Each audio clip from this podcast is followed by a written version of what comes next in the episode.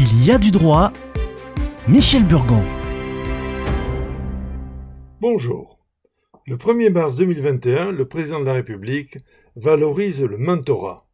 C'est une relation d'accompagnement, de partage, d'entraide entre individus, mentor et mentoré.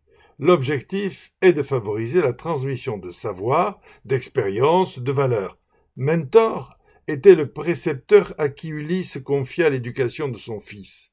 Le dispositif n'est donc pas nouveau. La relation sachant et impétrant est aussi vieille que l'apprentissage de la chasse ou de la cueillette. Il n'y a pas un, mais des mentorats. La variété de types de mentorat en fait un véritable outil inclusif applicable à diverses situations. Le mentorat classique, entre pairs, ou un mentor expérimenté, assiste un mentoré sur une nouvelle tâche.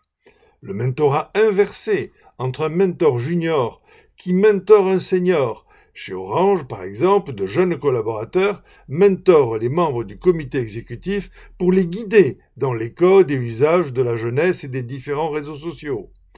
Le mentorat pair à pair entre deux personnes de même niveau d'expérience, empruntant à la fois le rôle de mentor et de mentoré au gré de leurs échanges, ainsi les promotions internes dans les cabinets où un avocat change de spécialité. Le mentor d'affaires, enfin, externe à l'entreprise, et c'est à coup sûr une prestation facturée qui prolonge la formation. Mais le mentorat n'est pas restreint à ces types. D'autres initiatives innovantes apparaîtront. Le mentorat dispose ainsi de vertus pour l'ensemble des parties, bon pour celui qui reçoit et pour celui qui donne. Pour les mentors, c'est un moyen de reconnaissance du talent, de valorisation des compétences en mentorat, mais aussi de développement du leadership, et pour les cas rémunérés, un complément de revenus.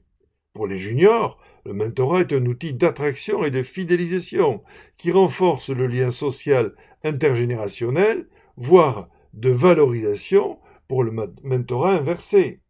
Souvent, un plan salarié-mentor accompagne une session d'entreprise pour rassurer le repreneur et le fidèle accompagnant du cédant toutes les professions préparent ou ont des plans de mentorat, même et surtout les professions juridiques. Mais une modernisation est nécessaire pour justifier du bénévolat ou du statut de travailleur indépendant ou salarié auprès des administrations.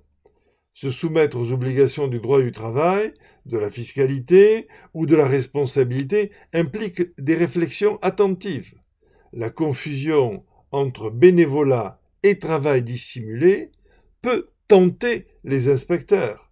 Par principe, l'aide fournie par un bénévole ne donne lieu à aucune contrepartie financière et elle ne doit pas donner lieu à un lien de subordination de nature salariale. Mais le caractère bénévole de l'activité peut être remis en cause par les inspecteurs de l'URSSAF. Heureusement, la Cour de cassation veille. Soyez précis. Consultez le site de l'émission, des indications vous permettront d'approfondir les aspects juridiques du sujet, et à la semaine prochaine.